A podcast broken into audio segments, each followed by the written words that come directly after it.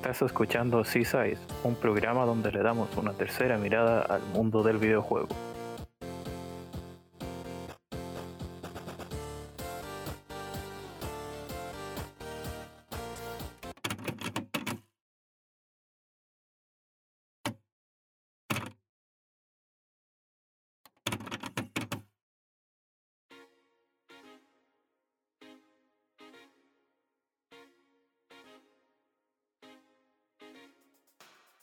Sean todos bienvenidos a una nueva temporada de Seasides, nuestra segunda temporada que empieza ya con este eh, gran episodio. Por supuesto, y como ya sabrán, y es de conocimiento público, me acompaña nuestro querido.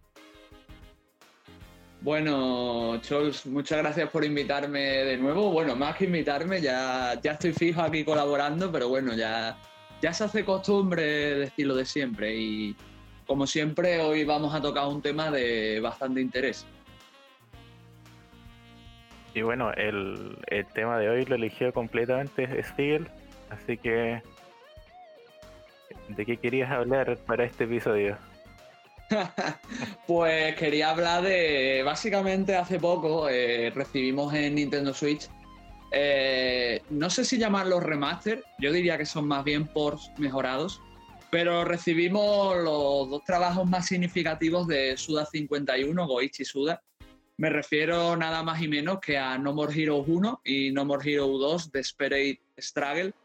Ambos salidos para Wii en 2008 y 2010 respectivamente.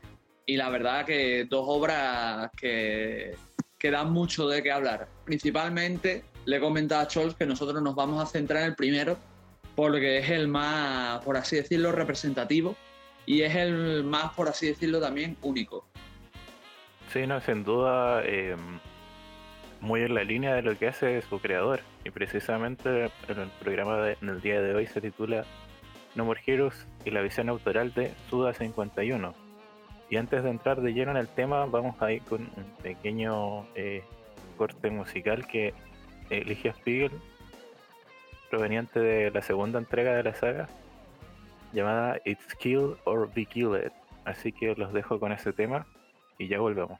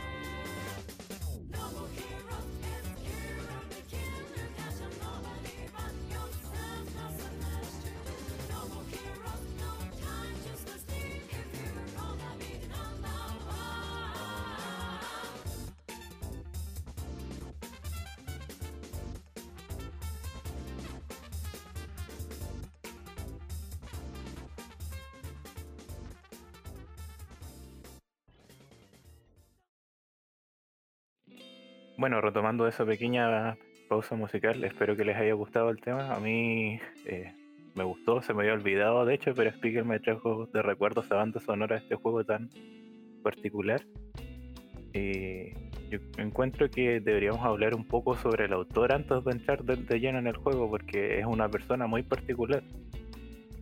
La verdad es que sí. Antes de entrar en el tema de Suda, quería decir que el tema que, le he dicho a Chols que ponga, la verdad es que me parece muy representativo del, juego. Realmente, bueno, más bien de la franquicia, porque coge el ritmo original y le mete una letra que, la verdad que está, está Y nada, Chols, pues si quieres empieza tú hablándonos un poquito del pasado de Suda 51, o, o mejor dicho, de Goichi Suda, que te has informado bien para ello, ¿no?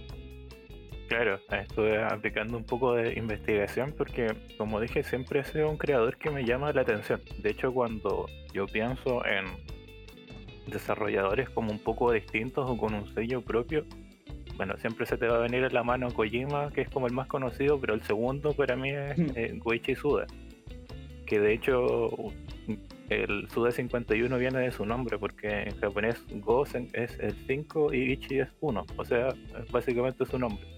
Suda 51 mm. o Suda Goichi, que igual es como se distribuyen los nombres en japonés.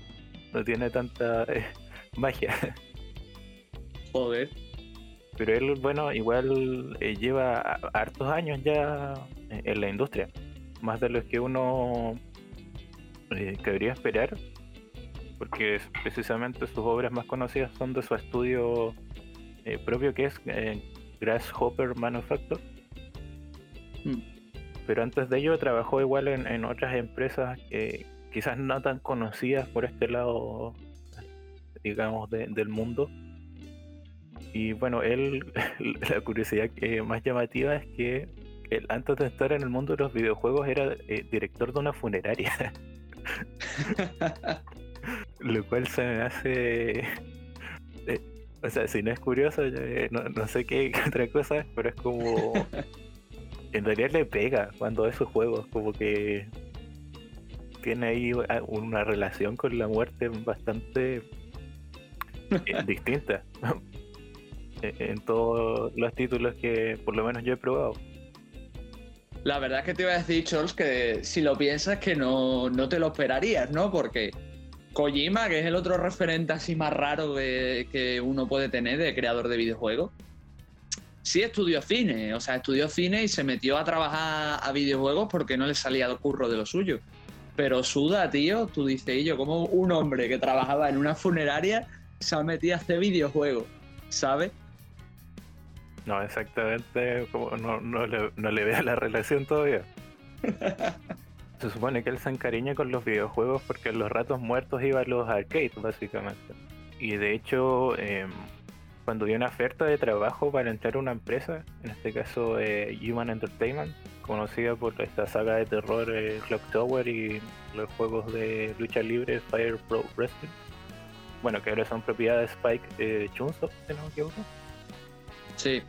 Eh, bueno, postuló esta oferta y después de meses no, no lo llamaban y ya se había rendido cuando lo contactaron y finalmente ya entró en la empresa y trabajó en algunos juegos principalmente de la saga eh, Super Fire Pro Wrestling. Y eh, el, más polémico que trabajó es uno que tiene un final súper eh, trágico y fuerte para un juego de, este estilo, por lo que uno esperaría. Lo curioso es que no trabajara en ningún título de Clock Tower, considerando que él trabajaba en una funeraria y le venía como anillo al dedo, pero... pues lo hubiese venido de lujo. Pero bueno, si quieres, Chols, explico yo un poco el final del, del Fire Pro Wrestling que me has contado tú antes. Bueno, eh, no estoy así tan seguro si era tan así, pero. pero parece que sí. bueno, pues. Por lo que me ha estado contando Chol, básicamente. Tú en ese, en ese juego manejas a un personaje que va haciendo peleas, escala puestos y tal y cuando llegas al final, pues te enfrentas a tu último rival, le vences, que supongo que costará lo suyo, y cuando llegas a tu casa, pues resulta que este hombre, pues te encuentras que está allí y ha asesinado a tu novia. El resto no me acuerdo, Chol. Creo que después el personaje tuyo acababa suicidándose, ¿no? O algo por el estilo. Sí, creo que, no sé si se suicidaba. Videojuego. ¿Sabes lo que te quiero decir? Entonces me, parece sorprendente como en una empresa, mejor dicho, me, me en una consola como la Super Nintendo, que es donde supuestamente yo Scholz que se da este juego con este final, dejasen a Suda hacer esto. Es verdad que Suda siempre busca como un poco salirse de la norma, pero nunca esperé que lo, lo hiciera a tal nivel y en un juego para un público mayoritariamente variado, ¿no? Porque estamos hablando de que la Super Nintendo era para todos los públicos, pero principalmente para un público joven, ¿no? Un niños, adolescentes y tal, y, que tenga un, juego. Eh, un final así. Claro, y estamos hablando eh, de, un arcade igual como deportivo, como es como que en el FIFA te, pasa eso, no sé.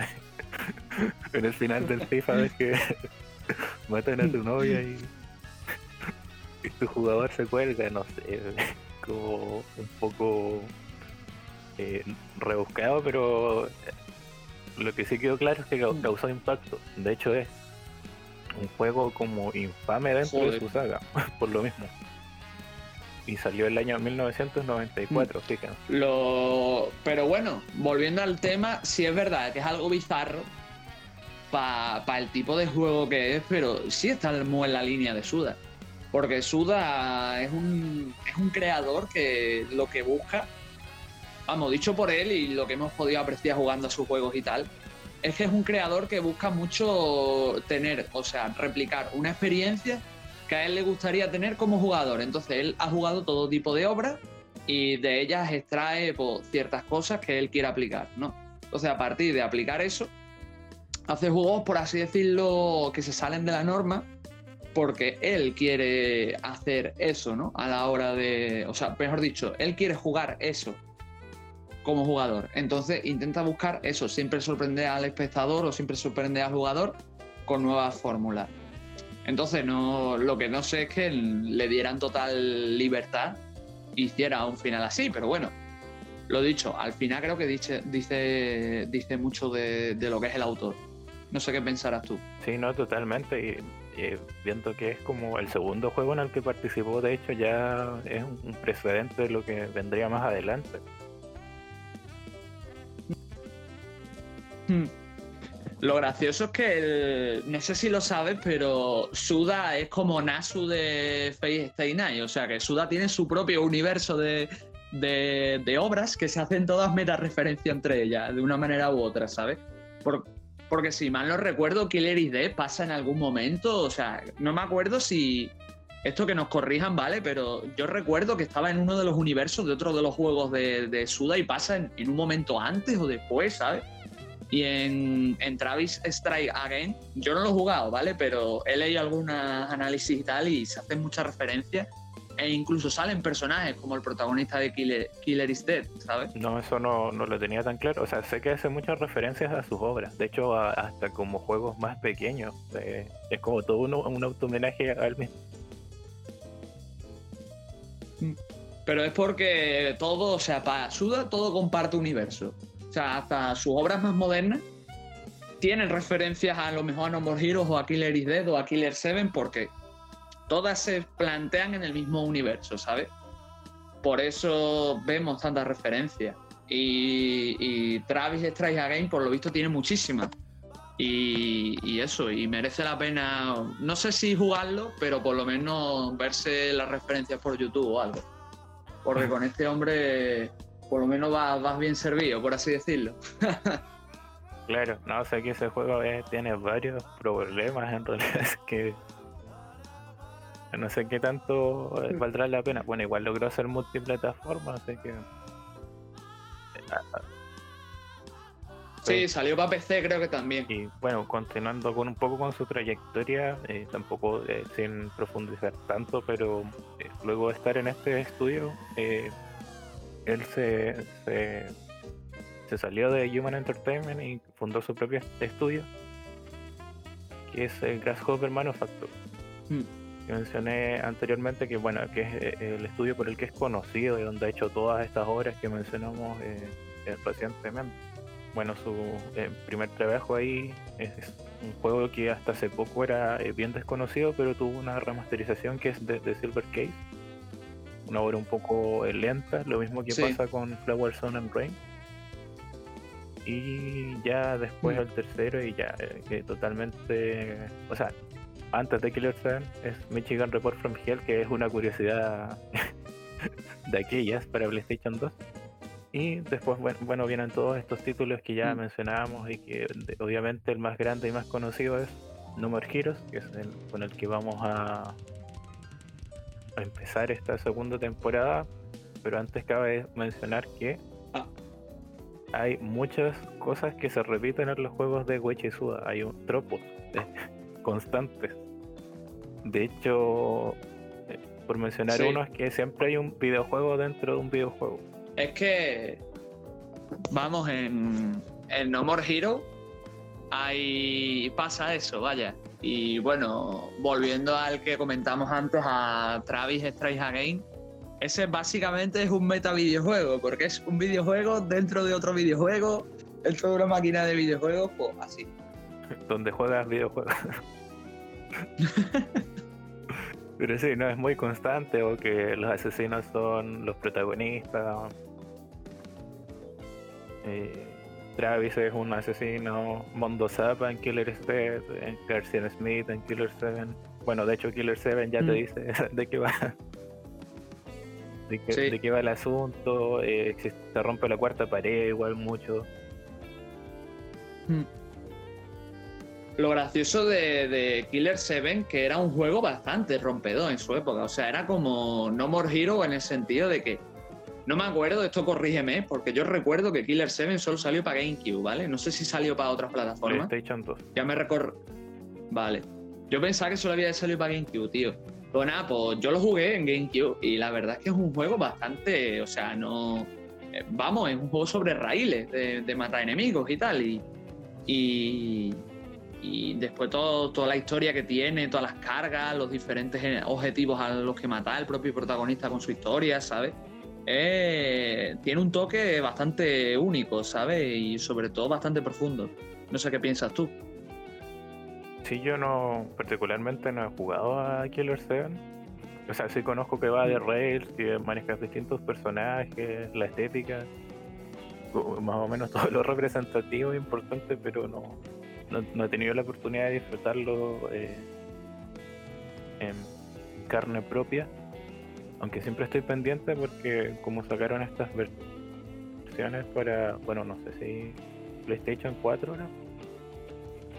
yo personalmente me lo presto porque no, yo lo jugué de chico y la verdad es que el juego está bien, ¿sabes? O sea, pero también hay que tener cuidado con él a la hora de acercarse porque no es lo típico a lo mejor que verías en esa generación. Es un juego más típico, o sea, por lo que son mecánicas y tal, de arcade. Pero eh, tiene una trama que contar, ¿sabes? No es como yo que sé, mm, a ver si me acuerdo de este, o como Time Crisis, ¿no? Que es otro que se me viene a la mente. Que es así de disparos sobre raíles y tal.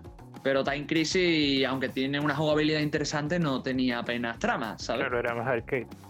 Entonces, este juego tiene ese rollo arcade, pero tiene historia y aún así cada personaje está bien representado como si fuera único y tal.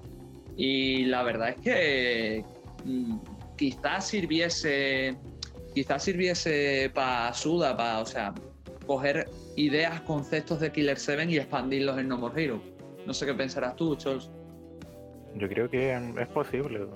Bueno, de hecho, eh, si pensábamos que No More Heroes era locado, eh, Imagínate cuando supimos de qué trata la tercera entrega. Cierto. Que, ahora ya eh, no hay límites, básicamente.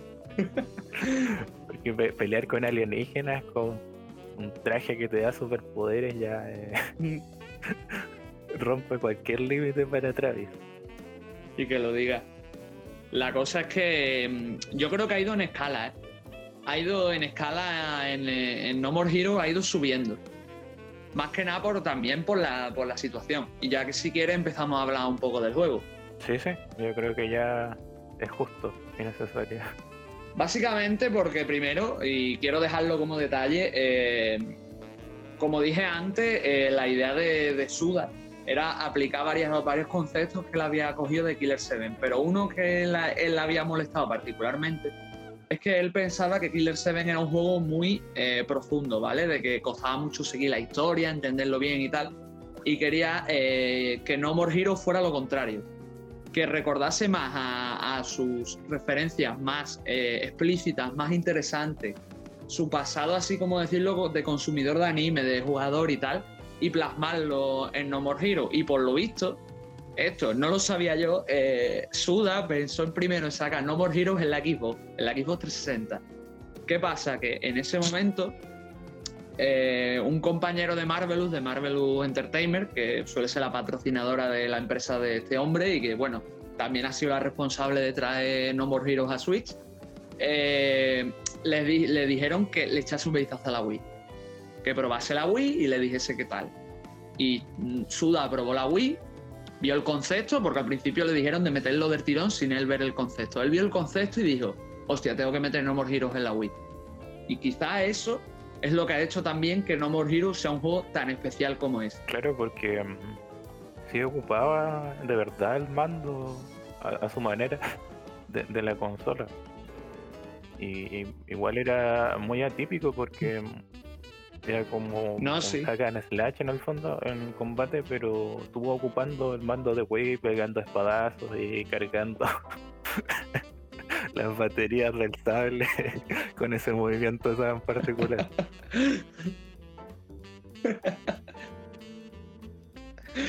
Ay, Dios mío. No, sí, pero es que por lo visto a, a, Suda lo que le terminó de convencer es el mando.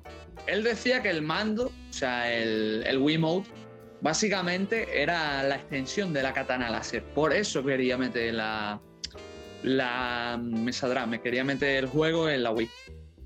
Y la verdad es que, fue bien. La verdad es que No More Heroes, para mucha gente, yo personalmente no lo he jugado con mando de Wii, pero es un juego que no se concibe sin la Wii. Que, o sea que la experiencia, si no intentas acercarte lo más posible con ese mando, no es lo mismo. Sí, no. Eh, cambia mucho la dinámica, la verdad cuando tienes que seguir como estos Quick Time Event pegando con direcciones, eh, cuando cargas los combos especiales, mm. todos con la Wii. Eh, cuando, como dije, cuando cargas el sable, cuando vas al baño.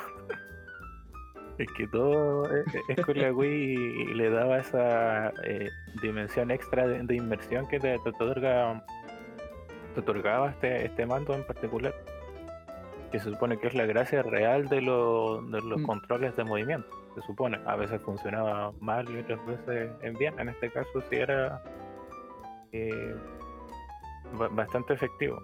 Y eh, cerraba en un juego de este tipo y de este género como machacar tanto botón también. Sí, la verdad es que sí, pero te iba a decir yo, tío, que igualmente sí es verdad que no se disfruta igual, pero con un mando clásico, porque yo al No More Hero he jugado con un mando pro de la Switch se juega bastante bien, pero claro, las direcciones te las fundes, ¿eh? de tanto girar el joystick, de tanto darle para arriba y para abajo, de... Sí, se, me imagino buenos ejercicios de muñeca haría la gente con el Wiimote, con el No More Hero. ni, te cuento. Andaba por ahí con jugar tenis o box. Y, te digo una cosa, que ya no, no solo es, por ejemplo, cargar el, el, o sea, cargar el sable láser o hacer algunos movimientos. Es que yo creo que el mando se aplica para todo. Desde hacer las pesas en el gimnasio, que tenías que hacer pesas en el gimnasio y entrenar y tal, hasta hacer cosas como, como rellenar la gasolina, porque hay un, hay un encargo, ¿vale? Ahora hablaremos de los encargos un poco. Mm, hay un encargo en No More Heroes que Travis pues, tiene que trabajar rellenándole la gasolina a los coches y demás. Y creo que tenías que pulsar en el momento justo o algo por el estilo y cosas así, ¿sabes? O otro donde tenías que coger escorpiones y tenías que hacer movimiento tú de, de, coger, ¿sabes? De cómo levantar el mando. Y así hay miles. O sea, yo creo que No More Hero. de los pocos igual era agotador con el mando. Hmm. A ver, con el mando pro. que levantar pocos, creo, ¿no? Hmm. Sí, ese es otro. Eh, con el mando Pro es muy fácil porque le das al joystick para arriba y ya está, pero yo me imagino con un mando de Wii que tienes que hacer tú el gesto. No era complicado, a veces no, agarraba bien la intensidad o la dirección y ya eh, fallabas harto. O tú imagínate jugar eso con un mando de Switch, o sea, con un mando, un Joy-Con de Switch, que tendrá hasta menos sensibilidad el sensor de movimiento de Switch que el de Wii. porque creo que el de Wii era de los mejores que cogía la sensibilidad de movimiento. Pero bueno, eso sería el giroscopio. Yo encuentro que el de Switch debe ser eh, Puede ser, ¿no? eh, bastante bueno, pero porque además tiene esa eh, vibración HD que igual ocupa un poco de eso, pero le debe faltar eh, quizás el otro, el otro el otro componente que es el acelerómetro. Son lo- lo- los dos componentes de, del mando de Wii y el plazo agregado un tercero que no me acuerdo cómo se llama, rotoscopio, pero Igualmente, la verdad es que, dejando aparcado ya el tema de movimiento, que es principal, o sea, hay mucha gente, como vuelvo a repetir, que no concibe el juego sin eso. Aunque es disfrutable sin eso, habrá, habrá gente que para ellos pierda puntos, ¿no? Pero bueno, también está toda la aura que rodea la, la saga y que inicia con nuestro primer No More Heroes, ¿no? Con ese asesino otaku Travis Touchdown, que básicamente, mm, bueno, conoce una mujer en el bar y a partir de ahí se hace asesino. No, un personaje que mm, caló bastante en esa generación, eh, dentro de como los representantes de, bueno, de Nintendo en este caso, que de hecho siempre lo piden en, en para Smash, aunque bueno, piden todo para Smash, Mm. pero uno, no sé, veía hartos avatares en los foros o, o imágenes del juego o gente que se ponía de, de apodo Touchdown. Y porque es un juego que, eh, Y no que caló, eh, dentro del público, a pesar de ser exclusivo de Wii, de hecho. Hasta, bueno, el port que tuvo para las otras consolas de esa generación. Claro. Lo gracioso, tío, es que, que es normal que calarse, que calase también porque estamos hablando de que Wii es fácilmente de las consolas más vendidas de la séptima generación. Y fue vendida durante muchísimo más por el tiempo por encima de PS3 y equipo. ¿Sabes? Entonces es comprensible que, que la gente, mucha gente hubiese disfrutado de las aventuras de, de Travis, que por otro lado también mucha gente desdeña, porque según ellos la, la primera aventura de Travis es bastante inferior, aunque para mí tiene un toque muy único. Claro, y es que eh, ambos juegos son, a pesar de compartir elementos, son muy distintos entre sí.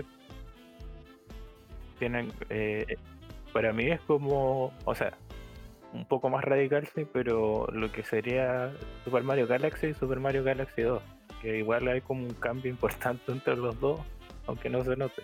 Yo es que personalmente no he jugado a, a Mario Galaxy, o sea, es uno de los que tengo pendiente. Pero sí, o sea, se nota mucho el cambio de filosofía, porque esto lo, lo diré así, ¿sabes? Cuando juegas al segundo después de haber venido al primero, te da una sensación extraña, como que el uno es más original que el segundo. Es que Suda, mm, yo creo que lo que hemos estado tenía una idea muy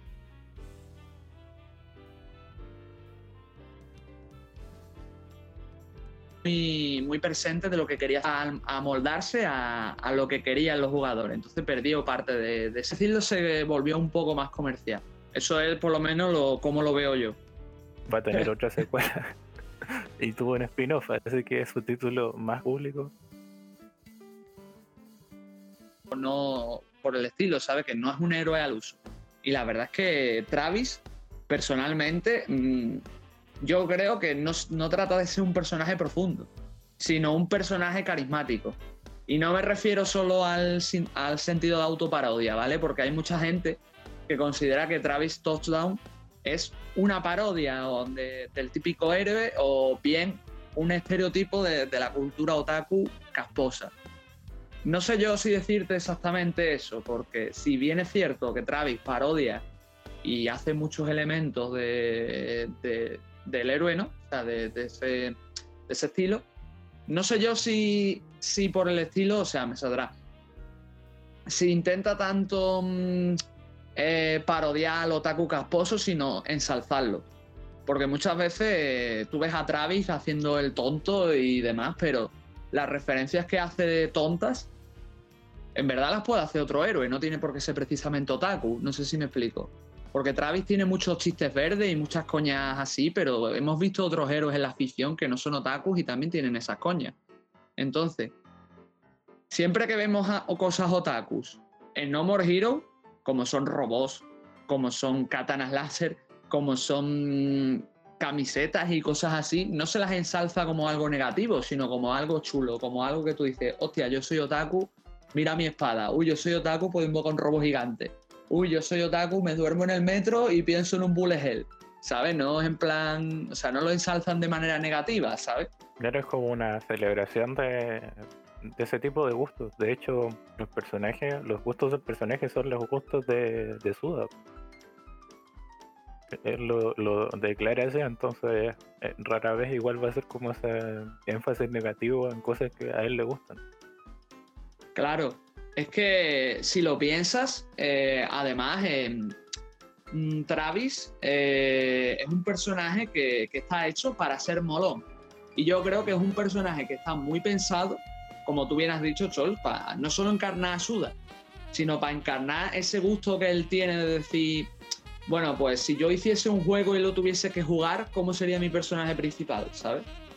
Entonces, sí es cierto que Travis está más salido con una esquina, el hijo puta, pero, pero yo qué sé, que esos chistes realmente los vemos 50 millones de veces en, otro, en otros títulos, no solo me refiero a los videojuegos, ¿vale? Así que, pero todo lo que tiene que ser así más, más alternativo, más friki, por decirlo de alguna manera, eh, se da más en otras situaciones que, en, el gusto otaku de, Travis, ¿no? Y normalmente cuando se, ensalza la cultura anime, se ensalza los videojuegos, siempre se hace desde el respeto. Por poner un ejemplo, está eso, el, el, Sham o el Up o el Shun, como lo queréis llamar, que mete Suda en, en No More Hero, que básicamente será alguna referencia, no lo sé seguro, que nos digan en los comentarios, es una referencia básicamente, seguramente, a algún arcade que haya jugado Suda de naves o un género que a él le guste mucho. Y bueno, tenemos en No More Hero 2 todos los minijuegos de trabajos que básicamente son juegos en 8 bits, que parodian otros juegos de 8 bits.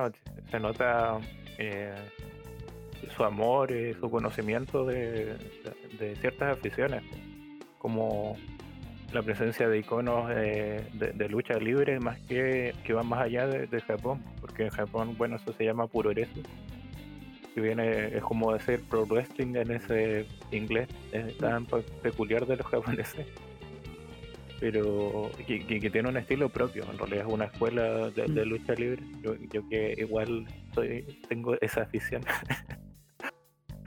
pero no sé, pues, aparecen carteles de personajes como el Santo o Blue Demon, que son iconos de, la lucha libre mexicana. O, ves eh, controles de Nintendo 64, mm. eh, los movimientos tienen nombres propios también de, lucha libre, tienen referencias a Star Wars, eh, etcétera. es como que todo mm. lo que a él le gustaba lo intentó plasmar de alguna u otra manera en este juego pero no enfocando el juego directamente en eso, sino que como pues, dentro del mundo que buscaba construir. Exactamente. Hace mucho humor meta-referencial se le llama, ¿no? Humor meta, por así decirlo. Claro. Porque igual juega mucho con la cuarta de pared. Hmm. Y ya hablando de otro tema que también quiero ensalzar aquí, ya que estamos tocándolo, es el tema de Tarantino. No sé si has escuchado muchas veces que a Suda se le compara con Quentin Tarantino muchas veces. Y él eh, aclaró en una entrevista de que a él le halaga de que se, le compare con Tarantino, pero él se parece a Tarantino no en la temática de la obra, sino en, la en cómo usa las referencias, porque no sé si sabe Charles y los que no están ahí escuchando, que básicamente Tarantino realmente es un tío que coge muchas referencias de muchas películas que, y de muchos cómics que él ve hay un, hay un plano en, Reservoir, en Reservoir 2, me saldrá, que es básicamente igual que el de otra película. Lo que cambia es la música. Y en, Ay, ahora no me sale, tío. Ay, yo, ¿te puedes creer que no me sale la película más famosa de Tarantino, tío? Pulp Fiction. No, Pulp Fiction no, ay, la otra, tío. Kill Bill. Kill Bill, eso. Iba a decir Kill Kill, a ver. pues en Kill Bill eh, está, está, inspirada en un manga japonés, ahora no me acuerdo cuál, pero está inspirada en, está inspirada en uno. Y Pulp Fiction no sé si tendrá referencias porque ahora no me acuerdo, pero seguramente las haya. Así que Tarantino hace eso, coge muchas cosas de la cultura popular que a él le gusta y, la, y, mete un planito a lo mejor de otra película que a él le gusta aquí, mete tal escena, mete una canción, mete unas frases, ¿sabes? Entonces, Suda hace mucho eso también. No, no es porque, o sea, Suda no, no, no te mete tíos con espadas porque sí. O no te mete tíos con espadas que, que, tengan un rollo a Tarantino, no. Él te mete su historia con sus referencias. ¿Qué pasa? Que él hace el mismo sistema de referencia o coge las referencias de una forma muy similar como las coge Tarantino. Pero la gente solo basa eh, su apreciación en que, bueno, como es un tío con gafas que mete espadazo con una katana láser, pues bueno, pues se parece a Kill Bill de Tarantino, ya está. Pues no, no sé, ¿sabe? Creo que, que el juego da, da para más y las, y las referencias tienen otro claro, punto. Es como que la historia, se, eh, las referencias son parte de cómo se construye la historia, no son como un, un guiño ahí eh, inocente y sin sentido, como que a veces tienen fundamento como el tema de los planos que hace Tarantino que tú mencionas, Hmm. como que no tengan sentido dentro de la obra, pero eh, son ambas cosas a la vez, de hecho. Y, y también lo curioso de Travis es que está basado en Exacto. el actor de, de Jackass, en, en el aspecto. El, ay, ¿Cómo que se llama este? Johnny Knoxville. Por eso igual es un personaje que igual eh, pega bastante con los jugadores y conecta. De hecho, que tiene estas cualidades como, oh, perdón, tiene estas cualidades eh, que, que acercan igual como a uno, especialmente si tiene este tipo de aficiones de, de cierta manera. No digo que uno sea como Travis, Claro. pero comparte cosas en el. Es que tú piensas también que parte de la idea de Suda eh, era acercar mucho al público estadounidense a, su tipo de obra, ¿no? Entonces hay muchas referencias también a Estados Unidos, a, a- lo que es ese americano en sí mm, y demás. Y Santa Destroy eh, seguramente, mm, no te digo que sea igual, pero esté, esté inspirada en alguna ciudad famosa de, de Estados Unidos. A mí, me, a mí me da por el aire a Santa Mónica y tal, pero no, a lo mejor me equivoco, ¿no? ¿Sabes? O sea, se nota que es como una ciudad fronteriza eh, eh, del área de California, diría yo. Claro. Entonces, mm, Podría ser hasta San, San Diego, quizás, o, o alguno de los pueblos aledaños. Y de hecho, lo que mencionabas tú con del público estadounidense es que en realidad en la mayoría de esos juegos eh, la ambientación siempre es estadounidense. de una u otra manera. con este quería apelar más a ese público. Es más, eh, no sé si lo sabes, pero No More Heroes 1 pegó bien en Japón, pero donde tuvo más éxito fue en Estados Unidos. No sé si eso lo sabía. Entonces, Sí, el segundo de está. hecho, eh, pegó más en Occidente que en, en Japón, curiosamente. Claro. Entonces, lo que te iba a decir, que el, entonces lo que es el segundo, eh, creo que estaba muy orientado a contentar más al público americano porque son los que disfrutaron más de la obra, ¿sabes?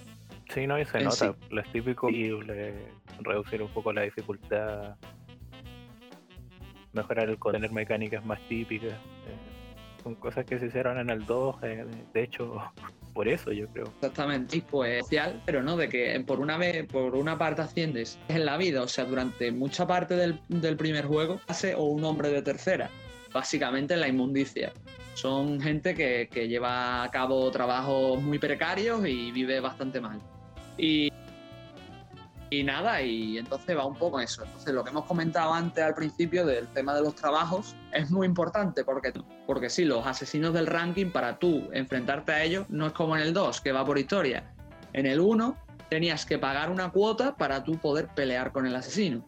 O sea que imagínate, al final es toda una cultura del trabajo, porque incluso Travis, para mm, hacerse más fuerte, porque aquí no hay niveles, la única forma de hacerse más fuerte es como comentábamos también antes. Travis tiene que ir al gimnasio a curtirse el lomo. Y para curtirse el lomo, tiene que pagar. Entonces, si no tienes dinero, no puedes avanzar el juego. Por lo tanto, al final, ¿qué necesitas? Trabajar. Entonces, mucho esa cultura también del trabajo. Quizás no de la forma como hacen otros juegos, ¿no? Como Scar Life o el, el nuevo Sakuna, que te obligan sí más a ganarte el pan más duramente, pero el primer No More Heroes también sentaba esas bases. No sé qué pensarás tú, Chol. Sí, no era eh, una de las dimensiones eh, interesantes del título. No era como que eh, solamente te dedicaras a combatir. Sí o sí tenías que pasar por estos trabajos. quizás a veces dominabas más unos que otros y, y tirabas por ahí. Pero en el fondo literalmente tenías que crecer junto a Travis si querías avanzar en el juego y es una de las cosas que como tú dices se perdió en esa segunda entrega y bueno también en toda esta parte sandbox que tenía el título. Cierto. Es verdad que, que eso lo tengo que decir, no sé qué opinarás tú ahora, Chol, pero el sandbox de, de Boku no, ay, de Boku no Hero, de los de No More Hero, eh, el problema que tenía para mucha gente es que era aburrido porque simplemente te movías de punto A a punto B y no había mucho más, ¿vale? O sea, Ibas de, tu casa a una misión, ibas de la tienda a otro lado y así. Pero yo qué sé, el, control de, la moto te acababas acostumbrando y se hacía cómodo. Y había partes donde tenías que usar la moto y aprendías a usarla si habías estado usándola durante la parte Sambo bien y te habías preocupado de, aprender cómo se manejaba, ¿no? Y yo qué sé, si bien es cierto que, que el modo Sambo es un poco regulero, porque si tú ves los modelos de los coches, no tienen nada que ver con los modelos de las personas. Y lo digo en serio, los modelos de los coches dan auténtica pena, porque o sea, desentonan totalmente con todo el juego. Pero aún así, yo qué sé, o sea, te da la sensación de que, de que Suda quería experimentar con un género que estaba empezando a ser auge. Y le gustó, porque si no, no lo hubiese metido. Entonces tenemos esa especie de sambo que no se volvería a repetir en ninguna otra entrega, porque ninguna de las otras entregas de Suda han tenido ese, elemento, ni siquiera el No More Hero 2. Es más, en No More Hero 2 eh, te movías por un menú, no te movías ni por el ni por la ciudad literalmente. ¿Sabes? Entonces, no sé, hay gente que le gusta, hay gente que no. A mí no se me hizo tan pesado, no sé qué te parece a ti, eh, o sea, a mí fue como la parte que no, igual no, me gustó del juego. O sea, no es que estuviera mala, sino que necesitaba harta optimización en realidad de, cómo funcionaba el, asunto. Porque el tema es que eh, la ciudad en realidad no era muy viva, por ejemplo, eh, eh, tenía problemas gráficos más en una consola como Wii el control de la moto en la Wii igual era medio complicado, no era muy... Eh, o sea, al final del día mm. le agarrabas la mano, pero no, era cómodo, que es como deberían ser este título, títulos de este género. Bueno, es un problema frecuente igual en el género que a veces la conducción no está muy optimizada. Pero, eh, o sea, yo encuentro que la idea estaba bien, pero la ejecución eh, no tanto y que usaban el 2 podían haberlo perfectamente mejorado. Bueno, por las capacidades de la Wii quizás no. Eh, veamos si en la tercera entrega vuelve o no a esta parte. Podría tener algo más de sentido mm. eh, por, por la historia que nos han mostrado en la sinopsis. Pero la verdad es que todo eso, todo lo malo que dije, sí tenía cosas interesantes eh, que hacer o, o cosas con bastante identidad dentro de ese entorno. Es que lo que te iba a decir, tú sabes lo que pasa, Chols, que la versión de Switch arregla mucho, o sea, la idea está, ¿vale? Y, la ejecución sigue siendo pobre, ¿vale? Pero no llega a ser al nivel de tan pobre como fue en la Wii. No sé si me explico. O sea, en Switch apenas hay popping y es uno de los problemas que le pasó al original, si mal no recuerdo, en Wii, que tenía popping por un tubo y aquí no hay apenas popping. Aquí, o sea, tú vas a todos los sitios y no hay popping, o sea, está súper bien. Eh, por ejemplo, manejar la moto es súper cómodo, tanto con los Joy-Con como con el mando. Eh, y, le agarras, y si te pones un ratillo atrás con la moto, agarras rápido el tiempo, ¿sabes? Pero es eso, después el diseño del escenario sigue siendo el mismo. Y, y el sombreado, que se usaba en el original mucho para tapar fallos en texturas y demás, aquí está más como un elemento artístico. Siguen tapando texturas, porque bueno, los modelados son los modelados, aunque los hayas mejorado la calidad, pero se nota más como un elemento artístico ya que como un elemento de diseño, ¿sabes? Entonces, poco a poco han ido puliendo esos defectos. Aunque si, si soy sincero, la verdad es que No More Heroes me recuerda su mapeado, ¿vale? Aunque sí es cierto que no tiene vida y tal.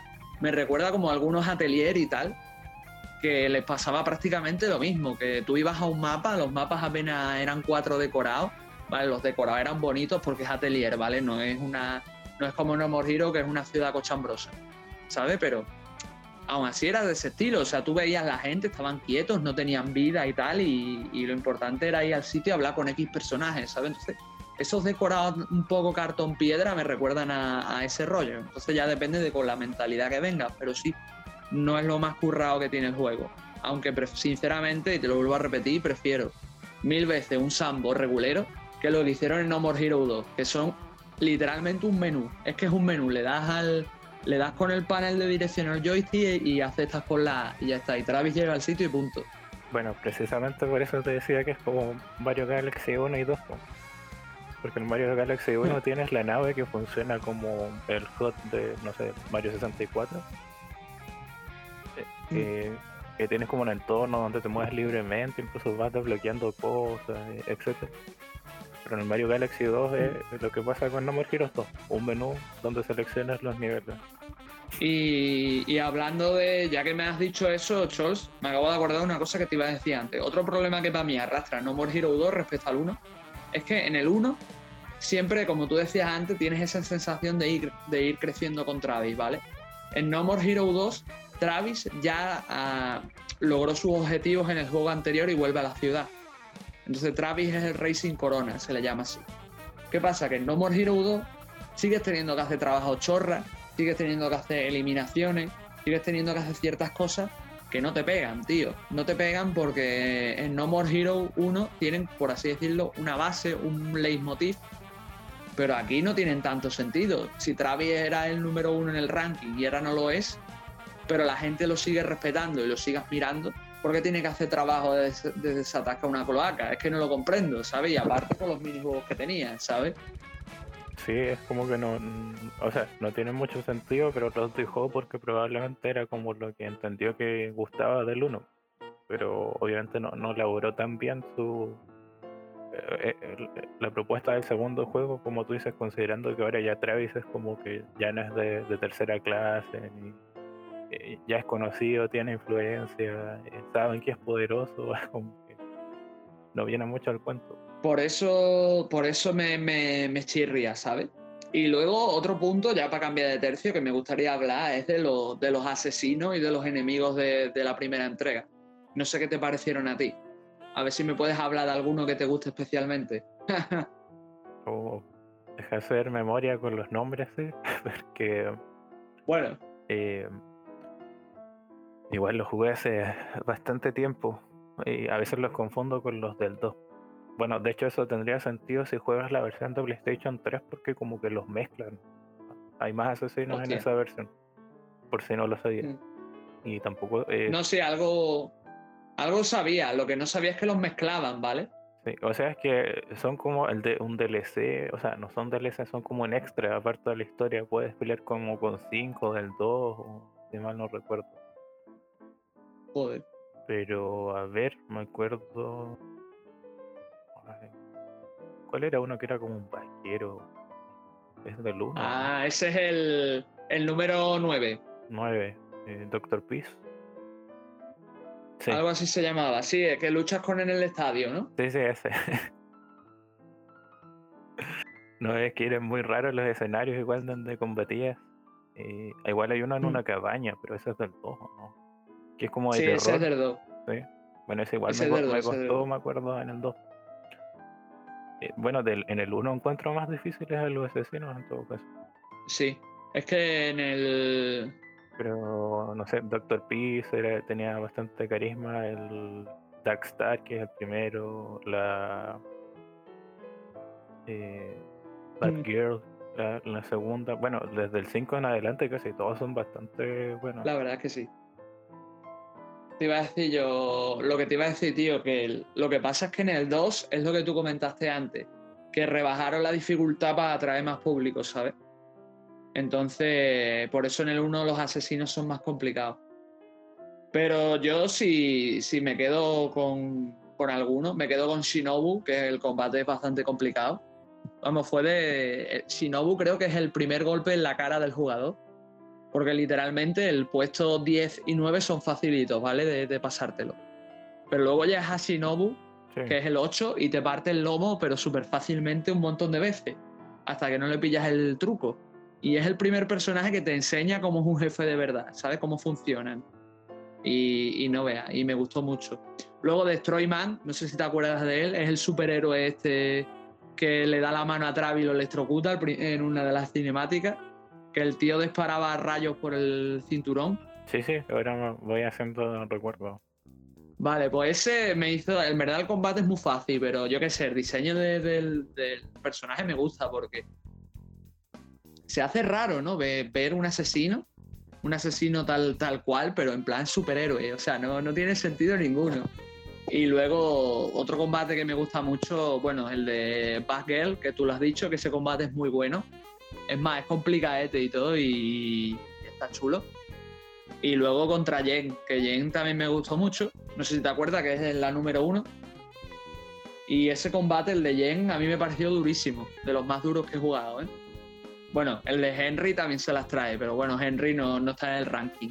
Pero bueno, si lo queremos contar, también ese combate no vea. Sí, se me acordaba que había un, combate extra ahí. Porque. Sí, el, de Henry. uno es Dark Star, que está basado en Darth Vader. De hecho, todos los asesinos están basados en algo, tienen una frase como. Em, que los identifica. No sé, Chino está basado en Afro Samurai, por ejemplo. El Dr. Peace en Charles mm. Bronson. El primero, el Helter Skelter, que es el de la intro, es por la canción de los Beatles. El 4 está basado en Chris Angel. Y, y, con elementos de Sailor Moon y un fantasma de la ópera. Joder. Eh, a ver, Batgirl, creo que no es. Ocupa playeras de Killer 7 bueno, Darkstar, Darth Vader ya lo mencioné. Aunque el combate con Darkstar ya lo dije, que realmente no peleas con él, pero bueno. Sí, no, es un giro ahí interesante. Que también en verdad haría, referencia a esa película de Star Wars con la típica frase de Luke, yo soy tu padre, pues igual. Sí, la dicen. su, su, frase cuando llega es Welcome to my castle. Pero sí, cada, cada uno, ya incluso si no te fijas en la referencia, cada asesino tiene su diseño particular, con sus frases, sus acentos y todo. Eh, tienen sus propias mecánicas de combate, mm, sus propias habilidades. Incluso aunque son. aunque la estrategia pueda ser similar, cada uno tiene sus propios giros y cosas, está, está muy bien. Y cada uno, sobre todo, resuma un carisma único. Sí, todos muy eh, carismáticos dentro del juego. Tienen personalidades bien definidas, estilos distintos. En el 12 diluye un poco a veces eso. Igual no me acuerdo el combate ese con francotirador. ¿Era del 1 o del 2? Combate del francotirador. Estoy intentando recordar. Hay uno que te dispara de lejos y tienes que ir ah, Sí, ese del 2. Sí, bueno, ese igual era complicado. Bueno, dentro del 2, considerándolo, es bien complicado. La verdad es que el, el 2 no tenía asesinos tan carismáticos. Como tú dices, las chicas estas de, las pistolas, que no me acuerdo la referencia, creo que era algo así gótico. Y bueno, es que el 2 recicla hasta jefes del 1. Porque es que en el, en el 2. O pone el hermano de y cosas así. Sí, es que Vamos, si sale Destroyman otra vez en el, en el 2, sale, mm, como tú bien dices, no es el hermano porque no lo aclaran, pero vamos, el, sale un, personaje clon de, en plan jefe del, número 9, pero en el No More Hero 2. Sale mm, uno de los jefes que iba a ser un jefe en No More Heroes 1, que sale en No More Hero 2 reciclado. Y así hasta así tienes unos cuantos. Por eso también pierde carisma y se empañan un poco, porque por ejemplo en el, en el 2 hay un combate contra un astronauta que viene del espacio, no sé si te acordarás, y ese combate, por ejemplo, aunque es sencillito, es memorable y, y es una pena que, que No More Hero 2 no mantuviera ese tipo de combate. Así que para eso están, para eso tienes el 1, por así decirlo, que sí te exigía más. Incluso los Ah, jefes más está, sencillos. eh, Let's Check, el 5, y creo que también es el 5. Claro. El que yo te digo, que al final creo que ni peleas con él, que en el 1 la palma, no quiero decir cómo por si lo jugáis, y en el 2 pues reaparece vivo. Y así, pues yo qué sé, es que el, el problema del 2, por lo menos para mí, es que corrige muchos elementos de los que No More Heroes hizo regular, pero aunque los corrige, les quita ese estilo tan único que tenía. Y aparte, es que otro de los problemas del No More Heroes 2 es que el No More Heroes 1 sentó las bases e hizo cosas bien. Y el 2 trabaja mucho sobre lo mismo, o sea, juega sobre seguro, ¿sabes? O sea, hace, repite muchos elementos, muchas estrategias, intenta impactar al jugador de la misma manera que hizo el 1. Cuando el 1 yo creo que básicamente fue, no sé si Suda se fumó un porrito antes de hacer el 1, pero... pero yo creo que Suda venía con, con poco guion al 1, porque en el 1 hay giros absurdísimos y que los hacen en plan parodia por hacerlo. Y el 2 hay veces que dentro de la parodia se toma demasiado en serio a sí mismo. Como en plan, bueno, en el 1 he hecho el tonto, pues me toca to- ponerme serio. Y quizá parte de la magia del 1 eran esos momentos donde se hacía tanto el chorra y donde no importaba tanto el guion, sino lo que estaba jugando un poco, ¿sabes? Mientras el 2 procura ser serio, procura ser más. tener mensajes, ser, ser más delicado con el tema, pero no le funciona bien o no le funciona tan bien como debería porque al final se toma tan en serio a sí mismo que hay cosas que no hace bien. Mientras No More Hero 1 le pasaba lo contrario. Claro, es que es un poco anticlimático. Exacto. O sea, no. Exacto. o sea, Sí, sino que es, es- es anticlimático con, como con, con la, su propia seña de identidad. Es que eh, lo que mencionábamos, que en su ansia de ser como más, más comercial va perdiendo en el fondo lo que lo, lo- lo que tú dices, lo diferenciado. Exacto. Y es curioso en un autor tan particular como Suda, como yo lo mencioné, que es como de mis referentes cuando hablo de, de, de una visión au- autoral o de, o de juegos de autor, Mm. dentro de juegos de, de mayor presupuesto. Bueno, porque Suda tampoco es que siempre tenga altos presupuestos en su Técnicamente sí, pero lo gracioso es que Suda se ha hecho obras más experimentales, pero, por ejemplo, No More Hero es una obra que, siendo experimental, experimenta con muchos géneros, con muchos tropos y con muchas mecánicas típicas de los AAA. Le da otra vuelta, pero sigue siendo más o menos lo mismo. Porque al final es lo que llevamos repitiendo todo este programa, que realmente eh, Suda quería hacer su prototipo de juego, supongo que AAA, ¿sabes? Pero sí es cierto que después a él le pirra la escena indie. ¿no? Se nota bastante que siempre ah, busca desmarcarse de lo, de lo típico. ¿cierto? Y por cierto, Scholz, ahora que me acabo de acordar, eh, puede que lo del sistema de lucha libre, que tú estás más puesto que yo, eh, también esté influenciado no solo por la cultura que él tuvo con la, con la lucha libre y tal, sino también con su trabajo en este juego de, de lucha libre que comentamos al principio. De hecho, no, no me había dado cuenta, pero toda la razón. No es que más... Viene de ahí. Y viene, bueno, obviamente a él le gusta eh, eh, eh, este deporte. Bueno, depende, según el enfoque puede ser actividad, pero en Japón es deporte. Mm. Y, y claro, eh, es una representación igual de, su pasado y eh, en cierta medida otra referencia más a, a sus trabajos propios. Ahora que lo estoy pensando, pues sí, yo creo que sí, que más que una referencia solo a que le guste esta afición barra deporte, es una referencia a sí mismo en el pasado, porque si te das cuenta, Travis antes practicó lucha libre y alguien, alguien misterioso, antes de cada combate contra un asesino, le deja una máscara con una nota y le recuerda que él utilizó esa técnica de lucha libre y que la vuelva a utilizar. Entonces sí, quizás sea una, un recordatorio, como tú bien dices, del Sí, no, pasado de Suda. una- Salió una reflexión interesante ahí de, algo que habíamos pasado por alto. Bueno, que igual eh, viene de, ir conociendo al autor, al desarrollador detrás. Mm. Pero te iba a decir, tío, que también me parece sorprendente cómo ha ido adaptándose la, lo que es eh, la saga de No More Hero más al ámbito comercial. Porque si te fijas, Killer is Dead, es verdad que sí, que, todos los juegos pretenden vender. Pero tiene ese bizarro modo gigolo. No sé si te acuerdas o lo has jugado o tal, pero era un modo bastante bizarro que dio mucho de que hablar. Y cosas así, por ejemplo, no se vieron en No More Hero 2, que era continuación directa del primero. Y mientras el primero era experimental, el, segundo no lo fue tanto. Y luego tienes Killer is Dead, que quiere ser como No More Hero. No sé si el primero o el segundo, y además te mete el modo Gigolo. No veas el cambio, no, sé qué piensas. En ese sentido, no. Español o latino, porque por cómo habla. Pero siempre le ponen como música flamenca y todo, así que debe ser español. Porque lo único que dice es que yo, yo crazy pendejo. o, de repente, no sé, le pegas a un enemigo y dice, tu puta madre. Pero es una versión extrema y oscura de, en el fondo de, de, Travis, en cierto sentido.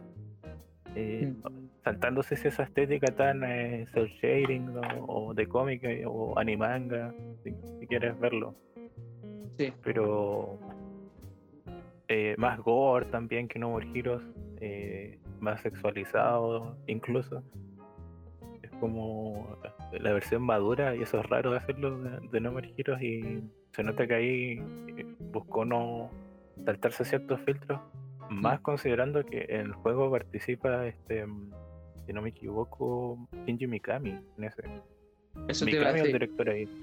Te iba a decir eso. La, música de, de Yamaoka es como un, un Dream Thing súper curioso. No, pero lo, no sé si te enteraste de, lo de Shadow o de Dame, pero por lo visto fue un encargo de EA, de Electronic Arts, y por lo visto mm, Suda tuvo, o sea, participó a nivel creativo y tal, pero tuvo poca mano ahí. Entonces, por lo visto, el juego no salió como él quería y demás, y, Suda salió bastante cabreado de, allí. Vamos, desde, desde, entonces le hizo la cruz a EA y aparte le dio por meterse más en la escena indie y cosas así y hacerse algún que otro título indie o más a título personal que centrarse tanto en el AAA. Por eso si te fijas, Travis Strikehagen tiene muchísimas referencias a eso, porque creo que había uno de los capítulos que era una referencia pura y dura al periodo de Suda en EA y aparte hay muchas referencias a juegos clásicos y juegos indie que Suda ha jugado en su, en su vida.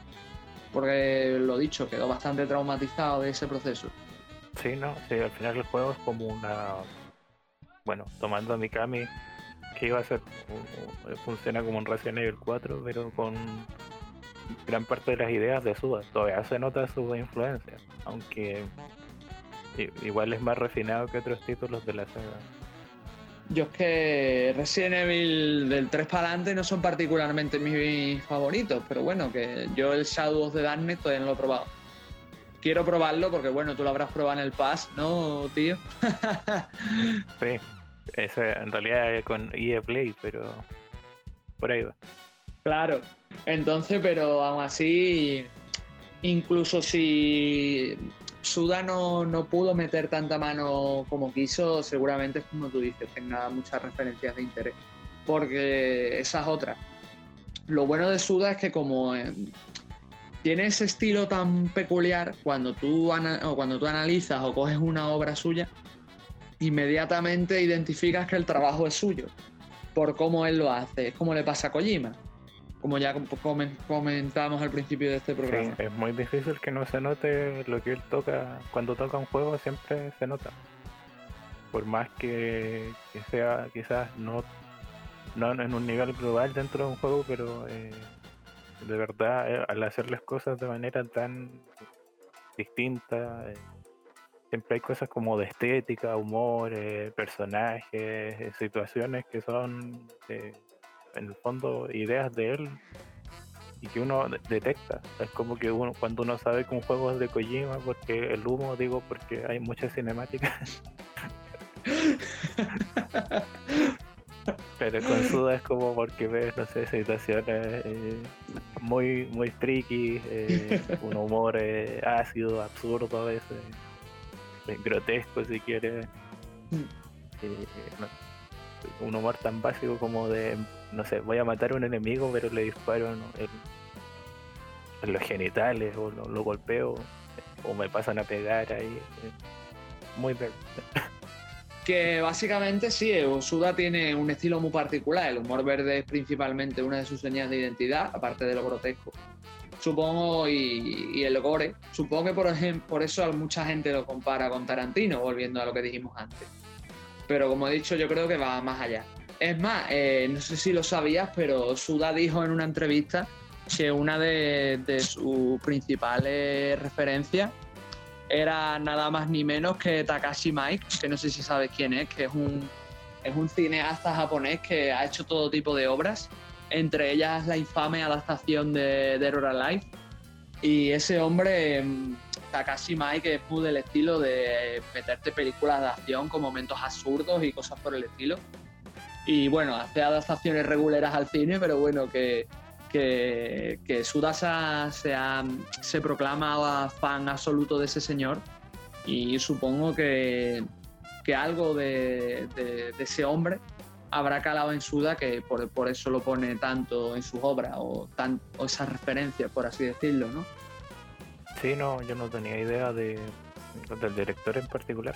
Bueno, me suena un poco quizás por alguna cosa lo, vi por ahí, pero del de su en cuestión no, no, estoy mayormente informado. Pero me imagino que para los que lo conocen las referencias deben ser palpables, quizás en algún plano, en las situaciones que tú mencionas, en la construcción un poco de las historias también. Igual que el, que el segundo juego de No More Hero. Esto no me acuerdo del directo, ¿vale? Pero eh, una de las ideas de Suda era intensificar las peleas porque él fue al cine y vio una película, no es de Takashima, que es de otro autor, ¿vale? Vio una película en el cine sobre peleas callejeras y tal, y de asesinatos, y le gustó mucho, ¿no? De la intensidad de las peleas eh, y demás, la tensión dramática. Y a partir de eso, pues quiso intensificar las peleas en No More Hero 2, ¿sabes? Entonces, esas referencias ahí las tiene. O sea, Suda es un poco como Kojima en ese sentido, porque Kojima. O sea, tú, por ejemplo, analizas el primer Metal Gear y hay un montón de referencias al cine, porque Kojima, eh, su principal referencia es el cine. Entonces, Suda también tiene muchas referencias al anime, al videojuego y demás, porque él las coge de los medios que él suele consumir mucho. ¿Sabes? Entonces, creo que es algo que parece interesante, porque aunque otros autores tienen sus referencias, no las aplican ni son tan palpables como hace Suda. Bueno, sí, hay uno que sí, que es Quentin Tarantino, pero es que se hemos hablado ya todo, casi todo el programa. sí, no, eh, al ser igual mucho más japonés, curiosamente igual le gusta harto la cultura americana, se podría decir. Eh, no, no se nota tanto como aquí cuáles son sus referentes. Es que. O sea, yo creo que alguien en Japón se habrá dado el trabajo de hacer como estos hilos con Tarantino, de decirte, ah, mira, esto lo sacó de acá y así. Claro. Es que tú piensas también, tío, que la cosa es que, por ejemplo, tú quieres sacar las referencias de Tarantino y las puedes sacar, ¿vale? O quieres sacar incluso las referencias de Kojima. Porque Kojima eh, tiene un montón de referencias a cine clásico y cine de los 60 y de los 70 y tal, como algunas películas de, de Truffaut, el gran, el gran Escape, La Gran Fuga, que no me acuerdo cómo se llamaba, que es una película muy famosa. Tú sabes, la del... En esta de um, Snake Plissken. Sí, claro, la, la del, del coche en el ojo. Claro, la de Los Ángeles, es que ahora no me acuerdo del nombre, por favor, no os peguéis los cines. y nada, entonces, ¿qué pasa? Que con Suda eh, el problema que hay es que mm, él tiene sus referencias como todos, pero sus referencias son muy japonesas o son muy americanas y rebuscadas. Entonces, a lo mejor para tú encontrar la referencia de, uy, Suda ha puesto este plano igual que los otros, pues te tendrías que poner a ver la filmografía que, de la que Suda coge referencia, que la mayoría son autores japoneses que no son a lo mejor para nosotros tan conocidos, ¿no? Porque yo lo de Takashi Mike, os soy sincero, no lo sabía hasta que no empecé a ver la bibliografía de Suda y las entrevistas, algunas que él ha hecho, ¿vale? No lo sabía. Igual que tampoco sabía que Takashi Mike había dirigido el, infame, la infame adaptación de, de al cine. Pero bueno, esas cosas pues, pues están ahí, ¿sabes? Y por cierto, ya me he acordado, era Rescate en Los Ángeles o algo así, era la, película de que tú dices, Chols. Nosotros vamos a tener un problema con las películas porque acá siempre tienen otro nombre. es verdad, es verdad. De hecho, bueno, se llama en inglés Escape from LA, hmm. Fuga de Los Ángeles o 2013 Rescate en LA. Exacto. Bueno, de hecho el 2013 es en España. bueno, esa es del 90, pero sí, las referencias de Kojima igual son súper claras en general. Bueno, y en Metal Gear Solid se autorreferencia con los Metal Gear de MSX, es como una reinterpretación, o, pero continuando la línea temporal de esos juegos, porque de verdad repite como casi todos esos títulos son cuando yo los jugué en orden y me di cuenta que, oye, pero estás haciendo lo mismo. Pero tú piensas y mucha gente no lo sabe, pero, eh, ah, hay que volver a hablar de, de Sí, pero antes de que nos vayamos con Kojima, es que tú piensas también, y ya reconduciendo lo que Kojima eh, saltó y fue un referente en las 3D. Yo no sé si él iba con la, con la idea en mente de hacer una especie de remake, rebook de lo que él había escrito de Metal Gear, pero, pero lo hizo. Lo hizo con el Solid y la verdad le quedó de lujo. Entonces mucha gente no se mete tampoco en, los originales por eso, ¿no? Porque ya tienes todo el pescado vendido en el, en Solid. Y yo creo que es algo que, por ejemplo, no pasa con, no pasa con Suda, ¿no? Porque Suda eh, hace más juegos para él, hace juegos más de un corte, no te diría independiente, pero sí de un corte más experimental, más personal, para disfrutarlos él, él en mayor medida, ¿no?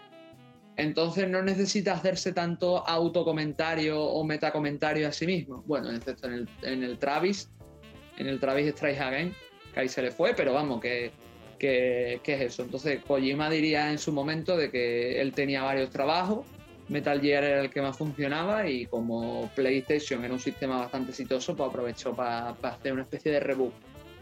Suda va por otra línea, ¿sabes? Muy distinta. Pero es como igual bueno, eh, otro artista similar a Suda, si no me equivoco japonés, sería Sueri. Mm. Que este no es el de, de este juego bien conocido. Deadly Premonition. ¿Qué vas a decir? ¿De Deadly Premonition? Que, va un poco en esa línea de, lo que hace Suda con, con sus juegos. Es como que son similares, pero no necesariamente iguales. Exacto. Pero era como un ejemplo lo que tú decías de que de estos juegos más experimentales, que no necesariamente son independientes. Bueno, Sueri, él sí se considera un desarrollador independiente. De hecho, apareció en esta eh, eh, expo que hubo hace unos meses de desarrolladores japoneses, mm. mostrando este juego de donde eres un gato, no sé si te acuerdas. De Good eh, Life. Ah, sí. Lo que pasa es que yo de Sueri, tío, sí tengo que admitir que el único trabajo realmente que nos ha llegado, que, bueno, nos habrán llegado más, ¿vale? Pero que tenga su nombre en la portada o que nosotros digamos, este trabajo de ellos, es Deadly Premonition. Y Deadly Premonition también es un juego muy experimental. Y un juego que sí te mete la referencia en vena, porque no sé si lo habrás jugado, pero en el, de, en el Deadly Premonition, si tú te montas en coche, por lo menos en el primero, porque yo el segundo no lo he jugado, ¿vale? Si te montas en coche, eh, tu personaje eh, se pone a hablar con, contigo, ¿vale? Porque no sé si te acuerdas que en el Deadly Premonition el protagonista, el York, eh, literalmente habla con Zack. Zack es como un ente con el que él habla, pero el ente yo creo que es el jugador, ¿vale? Pues él habla contigo, o sea, York se pone a hablar contigo de películas y empieza, no, es que yo vi en el cine tiburón, no sé qué, no sé cuánto, y te mete la, la referencia así, pa, pa, pa, pa, pa, ¿sabes? Bueno, de hecho, es, muy Twin Peaks ese juego. Exacto. Es muy, o sea, muy o sea, de Ashley Premonition, al menos el primero está muy basado en Twin Peaks. Ahora, el segundo no lo, lo vuelvo a repetir porque no lo he jugado. Y el uno no me lo terminé. Porque es un juego muy, o sea, es un juego muy experimental, como tú decías, Chols.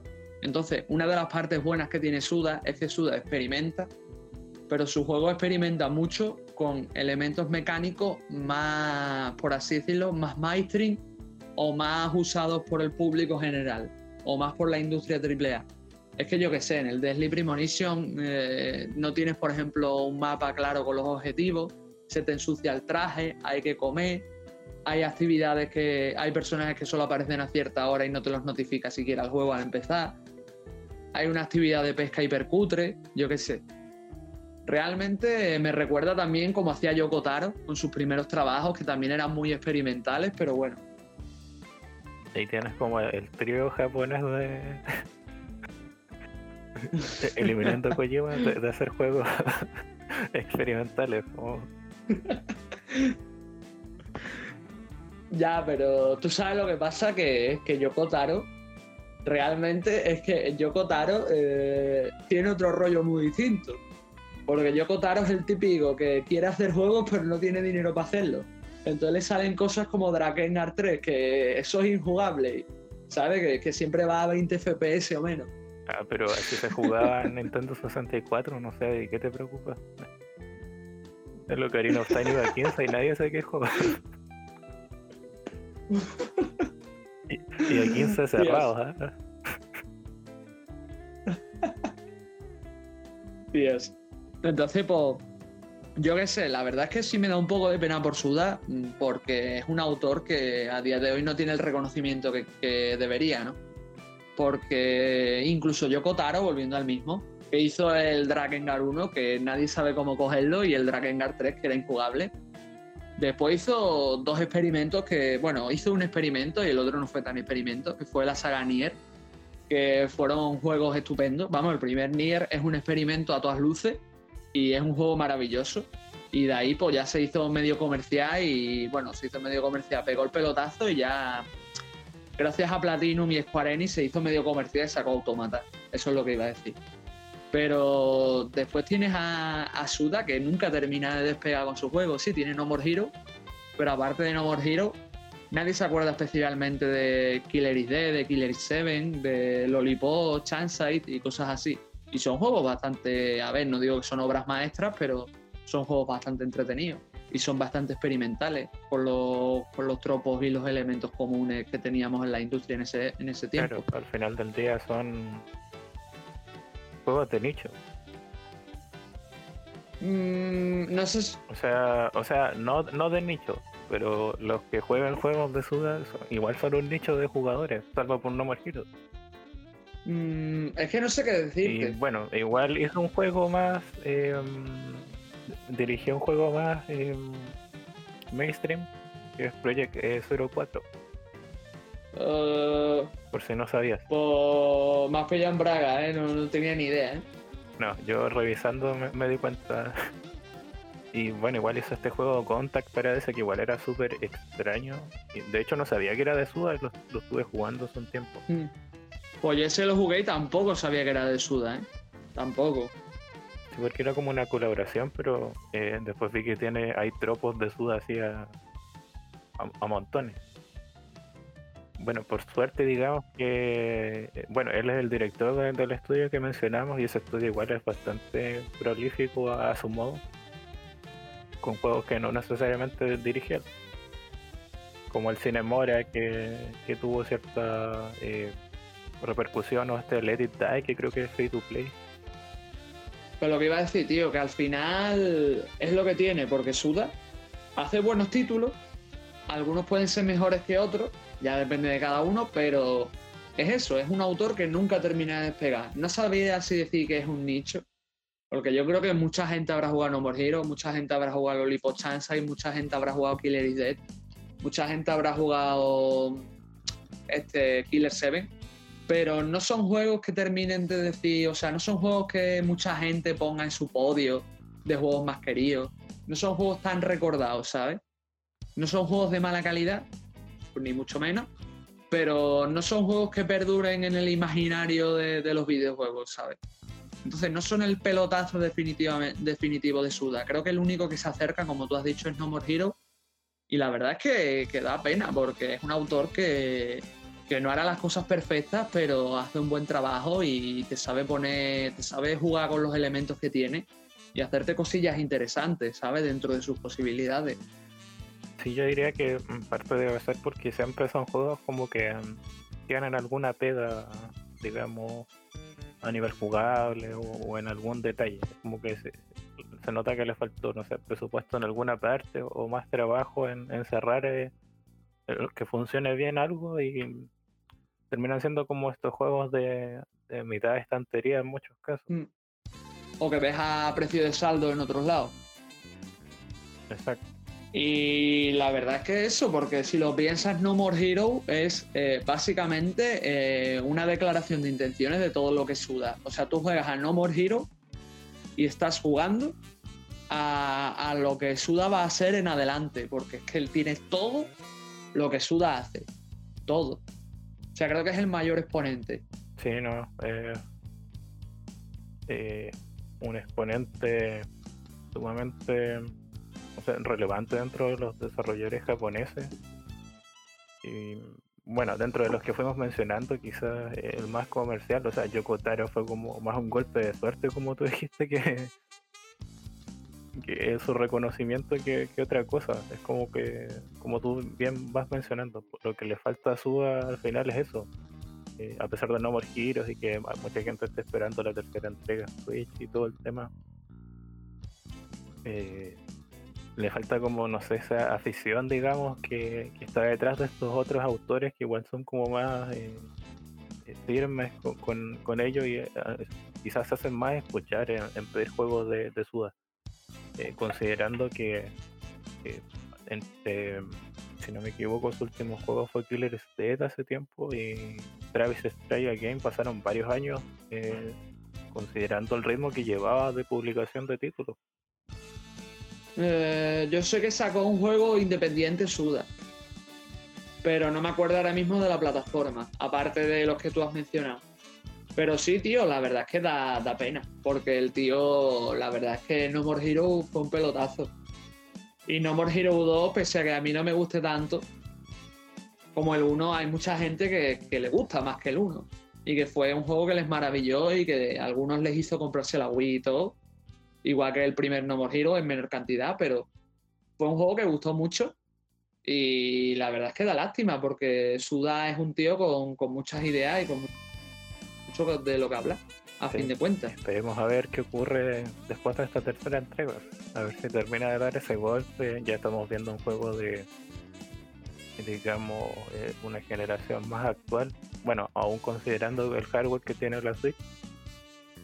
Pero ya se ve como un juego igual como de más presupuesto, se podría decir, por lo menos en la cinemática. Ahora falta ver eh, las sensaciones jugables que nos terminado Personalmente, no sé, qué, no sé qué planea Suda, aunque por lo que hemos visto en los trailers, creo que se intenta acercar un poco a ese estilo que tenía el No More Hero 2, de una historia más seria y, más preocupada de lo que cuenta y tal.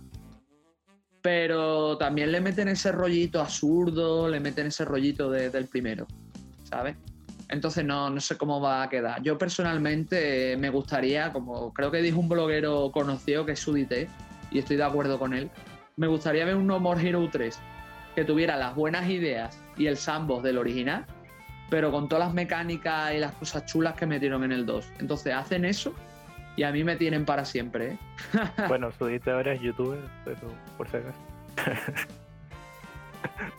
pero podríamos dejar un enlace a su canal ahí donde revisa cómics eh, y manga y bueno, algunos videojuegos desde su particular estilo que ya mantenía en su antiguo blog que terminó de cerrar. Aunque está amenazando con volver por una última entrega cuando encuentra algo muy eh, curioso, digámoslo. Y nada, Chols, pues no sé qué más decirte, tío. Ha sido. Creo que No More Hero es una entrega que, aunque no es perfecta, ahora que muchos tienen la Switch, deberían probar, darle una oportunidad porque es una entrega que yo quería jugar en Wii y gracias a la Switch me ha salvado la vida y he podido jugar y ha sido una entrega que no me ha dejado indiferente, que me ha sorprendido. Sé que hay gente que le sorprenderá para mal, porque claro, pensemos que es un juego de 2007-2008 y que, bueno, en ciertos sentidos ha envejecido, pero yo, si os gustan los videojuegos y os gustan sobre todo los clásicos y queréis probar cosas un poco así diferentes, si no hemos convencido ya con todo lo que hemos hablado de No More Hero y de Suda, darle una oportunidad, aunque sea la versión de Switch, y ya nos contaréis, porque la verdad es que lo, vuelvo a repetir. Yo creo que es un juego que lo juegues ahora o lo hayas jugado hace 10 años o lo juegues dentro de, 10 años en el futuro, también, va a ser un juego que, eso, que no te va a dejar indiferente y que bueno, que está a puto 20 euros en la historia, me cago en la hostia. Comprarlo ya, joder. bueno, compraros también el Hades, que también está, es muy bonito y vale también lo mismo. Pasó Super Giant y te dejó un fajo de billetes. Pero sí, eh, bueno, con el 1 se tiene la posibilidad, no sé, jugarlo en Wii, en Switch y hasta se encuentra en la versión de PlayStation 3, creo que si estaba digital. También es eh, una buena opción. Yo no lo he visto, o sea, no he visto la versión de Play 3, la verdad. si nos quieres hablar tú un poco de ella ahora, Chols. Pero en España. yo nunca la jugué, pero siempre, o sea, lo vi en físico, el tema era que nunca pude comprarlo. Mm. Lo que tiene diferente, además de lo que mencioné de los asesinos extra y todo el tema, es que la versión, bueno, no sé si la era lo mismo, pero tiene no tiene censura también, además de las mejores gráficas y todo.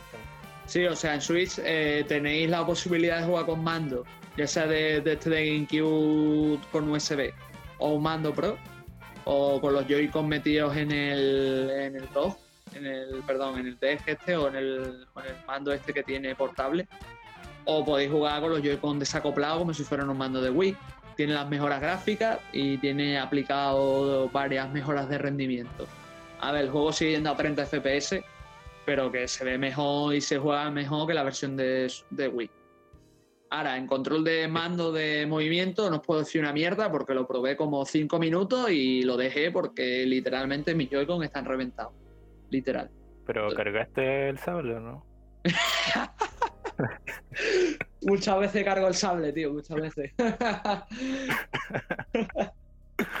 bueno, PlayStation 3 también tenía con, eh, compatibilidad con Move. Mm. Así que no sé cómo te verás cargando el sable con esa bola de colores.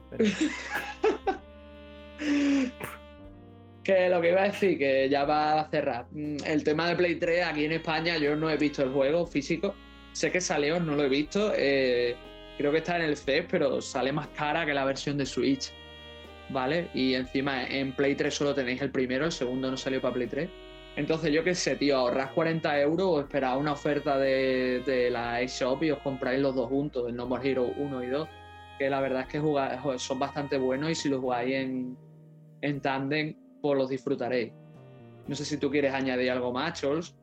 Aparte de que, bueno, a ver si te compras la Switch. Ojalá. Hay que ver cómo va este año, a ver si por fin cae la, la consola a cuidar nomás el, el Joy-Con izquierdo.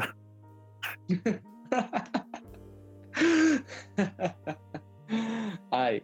Y, yo qué sé, tío, y esperemos que esperemos a ver que, con qué nos, nos deleita Suda o con qué nos horroriza, porque cada uno tiene su opinión, con el No More Hero 3, que supuestamente ya nos deja este año pero el No More Hero 3 viene el año que viene. Esperemos que no lo retrasen. Claro, ya tenía una fecha creo que concreta, con el pequeño retraso que, bueno, se supone que por todo el tema de la pandemia, pero ya, ya es más real que, por ejemplo, Metroid Prime 4, Bayonetta 3. Ah, ¿Cuántos corazones rompí con dos, con unas pocas palabras? Bueno, Chol, te digo una cosa, no vea lo que llevan esperando desde, desde 2013 al Cyberpunk 2077. Así que no vea, ¿eh? Sí. ¿Supieron que se retrasa? No. no. Sale en cuatro días, pero se supone que ya sale. A ver en qué termina. Yo por lo menos no lo jugaré, ni siquiera he jugado The Witcher 3, así que me lo tomaré con mucha calma. Yo lo más probable es que si lo compre, si veo que no está tan hecho desastre, porque yo lo voy a jugar en, en una equipo One S, Así que si no está hecho muy desastre, lo, lo pillaré. Si no, pues ya veré qué hago en mi vida. Pero espero que Suda no nos haga un Cyberpunk 2077, por favor. Esperemos. Y bueno, yo creo que ya eh, vamos cerrando esta parte del programa. Y vamos a ir con una pequeña pausa musical y ya volvemos.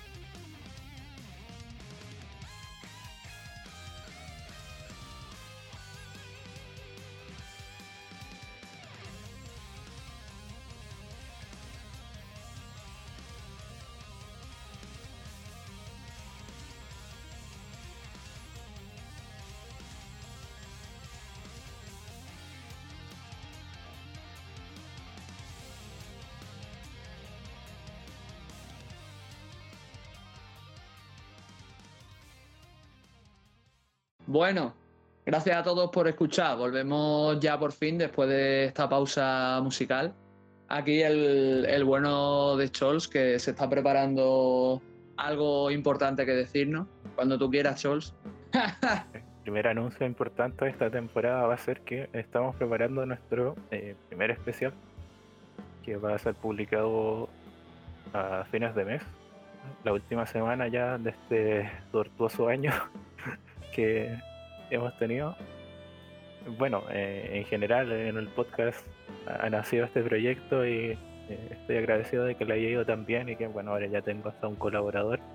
Ah, poco a poco. En breve estamos en Nueva York y, todo, ahí brindando y con cinco colaboradores más, tiempo al tiempo. Bueno, ya me paga Spotify, espera. Pero sí, nuestro especial va a ser de eh, no va a ser como tal lo- el mejor juego del año, sino que las mejores experiencias que hemos disfrutado durante e- este 2020. Y con eso no lo limito a solamente juegos que hayan salido este año, sino que hayamos jugado eh, durante este año. Mm. Y la idea es que ustedes, eh, escuchas, puedan participar enviando un- un audio eh, que ojalá no dure más de tres minutos. Igual pueden pasarse un poco. Pero la idea es que eh, nos envíen un audio hablando de un juego en especial que los haya marcado este año. Y para ello, bueno, en la descripción del programa voy a dejar eh, el, correo que ocupo para proyectos, que sería tools.endoftime.gmail.com. Bueno, ahí lo van a ver después. Que lo que iba a decir, que chavales, mm, chavalas, eh, estamos abiertos a lo que nos queráis mandar. Igualmente os daré la tabarra por Instagram y por Twitter. Yo también os daré la tabarra para que nos mandéis cosas y ser libre de hablar de lo que queráis. No tiene por qué ser Gojo Tsushima, The Last of Us 2, Demon Soul Remake o yo qué sé, o Cyberpunk. Nos podéis hablar del juego que queráis, que os haya marcado este año, ya sea de ahora o de hace 50 años, que no nos importa, lo decimos igual, vamos, yo os digo, todos los que os he dicho no son mi goti de este año, así que para que veáis. y creo que los de Scholz tampoco. Pero ¿por qué no? no, no, yo voy por otra, por otros lados. Bueno, sí hay juegos más AAA que están por ahí en mi haber. Pero bueno, cuando llegue ese programa mm. quizás compartamos impresión con la gente, o no lo sé. Porque hay uno que otro juego de este año que sí, sí me ha marcado y mm. otros ya que tienen sus buenos años. Pero como dijo SP, la idea es eh, que se sientan libres de hablar del juego. Tampoco eh, es necesario que lo hagan en pleno análisis, sino que nos cuenten su experiencia con, este título en particular. Ay, yo ya, yo ya dije cuál era mi Goti, pero bueno, ya hablaré en profundidad de él en breve. y bueno, ya, como es típico, eh, también al final del programa toca ver a qué estamos jugando. Empieza tú. ¿Empiezas tú? Hemos dicho los dos lo mismo. Demasiada coordinación. ya, bueno, eh. bueno, pues si quieres empieza. ¿Empiezo yo entonces? Eh, iba a decir lo mismo también. ya. Eh, voy a empezar yo porque nunca empiezo yo. Venga. Aquí estoy jugando. Bueno, la gente que me conoce ya debe estar harta de saber que me estoy jugando a un juego que se llama Dragon Quest 11 S ecos de un eh, pasado, ecos del pasado. Es un título que al que me pienso dedicar en, exclusiva probablemente este mes. Porque es bastante extenso. Eh. Puede alcanzar las 100 horas, aunque he visto gente que lo termina en 45, puede ser. Eh, y, y, quiero sentirme optimista pensando que me demoré 40 horas en pasar al Red Dead Redemption 2 y no esas 80 que dice la gente. Y sí hice cosas secundarias y todo el tema. Pero lo estoy disfrutando mucho. Eh, ¿Qué pasa? Siento interrumpirte, que te tengo que decir algo. Que escúchame, cuando termines con el, con el Dragon Quest, acuérdate de afeitarte la barba, porque te llegará hasta el suelo, de lo que dura, ¿eh? Bueno, ya me llega al suelo. Pero ya vamos. Pero ah, es que además estoy disfrutando de los contenidos extra de esta edición, las, misiones de los Dragon Quest clásicos que hay repartidas por el mundo. De hecho, hoy día en la mañana temprano estuve dándole una que era del 4, que alcancé a identificar, que tampoco es que he jugado todos los juegos de la saga. Pero mm. sin duda es la entrega más accesible dentro de, esta serie y, es precioso verla en la One ahí corriendo. Hay una gran cantidad de paisajes es súper agradable la vista, se, juega muy bien.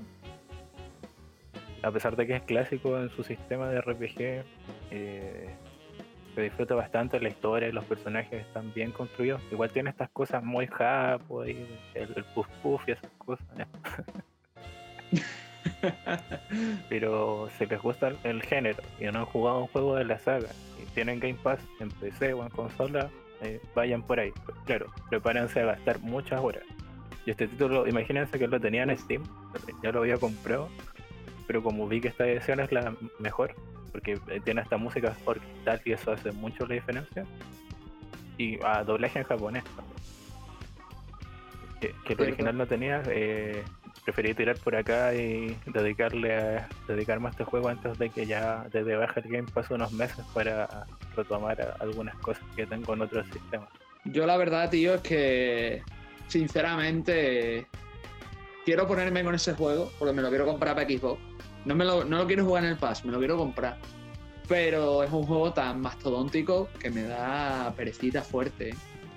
Y, yo qué sé, tío. No, veo que, me va a gustar mucho porque yo me he jugado casi todos los Dragon Quest. No me los he pasado todos, tengo que decirlo, pero los he jugado casi todos. Y es un juego que me, gustaría mucho. Lo que pasa es que dura, que dura lo mismo que el Xenoblade, tío. Y el Xenoblade también es largo de cojones. Entonces, pues, pues, me, da, me da perecita. Si queréis un Dragon Quest más corto, no tan accesible como el 11, tenéis el 1, que dura como menos de 10 horas. Y si os gusta hacer arqueología de videojuegos, pues es un referente histórico. Si no, pues diría que, bueno, que es que es lo que dice Chols. También es accesible en cuanto a plataforma, porque el resto no son tan, no son tan accesibles, no están en todos los sistemas, pero si no tenéis el... Bueno, de hecho, el 1, el 2 y el 3 salieron en Switch este Sí, pero creo que no son europeos, que tienes que importarlos. No sé, no me echéis tanta cuenta. Pero son ah. digitales, pero eh, creo que están en Occidente, así que podrían jugarlo. Igualmente os diría, os diría. Maravillosos defectos. Especialmente el 2, que yo lo odio con toda mi alma, pero bueno, que, eso da para otro tema. Em, si no, coges el 8, que bueno, que a nivel del 11 también es muy mainstream y le gustó a muchísima gente. Y yo me inicié con el 8, la verdad, y es un juego que está bastante bien. Es durillo, pero no dura 100 horas. Dura como 30 o 40 si hacéis todo. Así que también lo recomendaría bastante. Y bueno, Chol, no te interrumpo más. ¿Estás jugando algo más o qué? ¿O te estás dejando la barba? Estoy dejando la barba con, Dragon Quest. Eh, bueno, lo que mencioné un poquito, Shadow of the Damned, pero ese no sé si lo llega a terminar porque salió el Dragon Quest el día 4 y abandoné todos los juegos ese día. Dios. E incluso había empezado el control como a probarlo porque salió un día antes. Mm. Pero estaba terminando el River City. Girls, que ya tengo ahí mi pequeña sinopsis en Twitter y lo habrán visto. Mm. Que igual lo recomiendo si les gustan los beat'em Pero el control de, eh, está en prioridad 2 hasta que termine el Dragon Quest. Lo que prometo es que el otro año fijo juego el 8 también. pero en 3D. Yo, yo sinceramente me gusta más el 5 que el 8, pero el 5 a día de hoy es complicadito de jugar. Más que nada porque para encontrarlo en condiciones te mueres, pero me gusta más el 8. ¿Y tú, Espi? ¿A qué has estado jugando? No quiero que me hables de Calvo, sí. Buah. ya me ha visto, ya me ha visto las intenciones el Sol, que es telepata.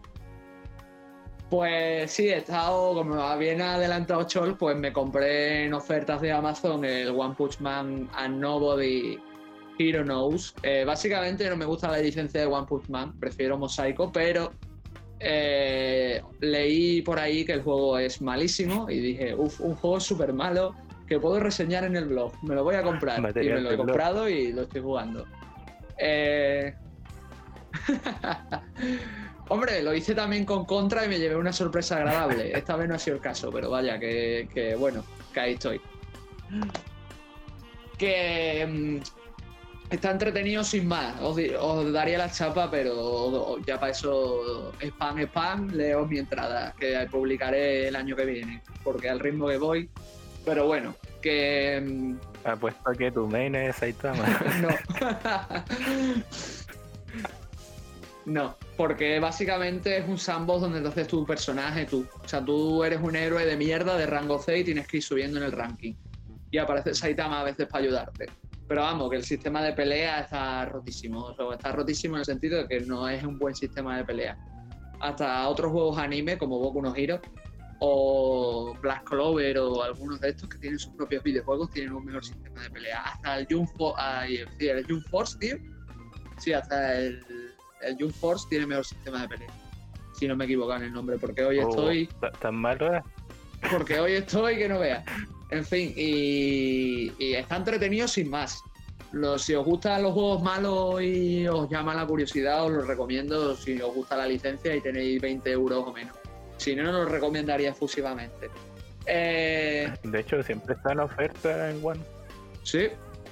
Vamos, yo lo compré así. Con los Assassin's Creed, que eh, yo no sé cuál es la idea, y todas las semanas están en oferta los Assassin's Creed. Mm. Todas, todas las semanas. Luego, eh, ¿qué más? Eh, empecé una partida al Yakuza, al Yakuza eh, Laika Dragon. como me habréis escuchado hace tiempo, empecé con el cero, lo dejé un poco a medias porque me quedé sin el paso. Y nada, y dije, pues voy a poner con el, con el Laika Dragon. Y llevo como dos horas y lo he aparcado para jugar al, One Punch Man pensando que el One Punch Man me iba a durar poco. Para que vea. Así que y nada, y el Yakuza, pues tampoco quiero dar mucho la chapa con él porque creo que todo el mundo lo conoce. juego de sambo japonés, eh, básicamente ahora convertido a JRPG y con un personaje bastante carismático, pese a que llevo dos horas. Un poco infantil en la parte en la que estoy, pero bueno, un personaje a la larga carismático. También empecé el Doom 64, llevo poquito, poquito, llevaré como 13 fases de 40 o así pero está entretenido, una vuelta a los clásicos bastante interesante. Y bueno, para finalizar, rescaté mi PSP por fin, conseguí hacerla funcionar y estoy jugando al Sky Blazer. No sé si lo conocéis, esa rara Avis en la que Sony, digo bien, Sony eh, le hizo un juego a Nintendo para la Super NES. Pues eso, es un plataforma bastante apañadito que si le quitases el plataforma parecería un RPG, pero no es un RPG lo que tiene la vida. Sky Blazer no es el de Enix.